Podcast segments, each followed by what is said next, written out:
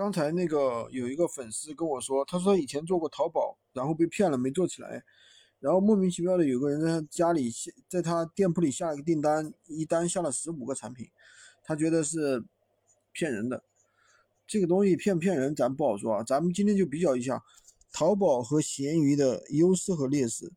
其实淘宝呢，不管淘宝也好，拼多多也好，其实是属于比较专业的一个市场，而且淘宝和淘宝、拼多多经过这么多年的发展，你不开车，也就是他们说的不推广，对吧？你基本上是没有流量的。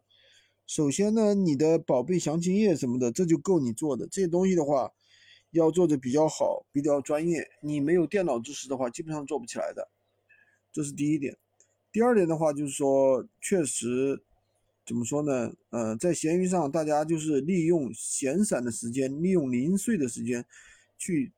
销售产品，所以说相对来说的话比较简单，而不是说自己每天，呃，做淘宝一样，每天花大量的时间去做美工啊，对吧？然后呢，而且还扣钱扣的特别凶。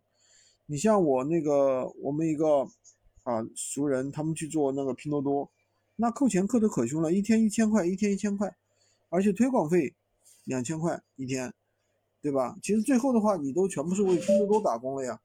说白了根本就不挣钱，所以说这个东西啊，怎么说呢？我们还是要选择一个好的产品吧，选择一个好的产品，一个好的项目，选对了方向，这个真的是能够让你赚到钱的。如果说你没有选对方向，那你这个就是比较吃力。闲鱼来讲的话，还是普通人、平凡人可以创业的一个机会啊，因为确实把握了好多货源，确实还是很好做的。货源和运营方法，你像我们团队的小伙伴，现在一天赚个五百一千很正常，就是做我们的高利润货源。因为现在我们增加了很多的高利润货源，现在高利润货源的话有十来种啊，像有的货源的话，一单可以赚个两三百、三五百都是很正常的，所以也没什么不正常，就是人的认知差吧。有的人觉得做闲鱼嘛，不就是一天能够赚个十块二十块，对吧？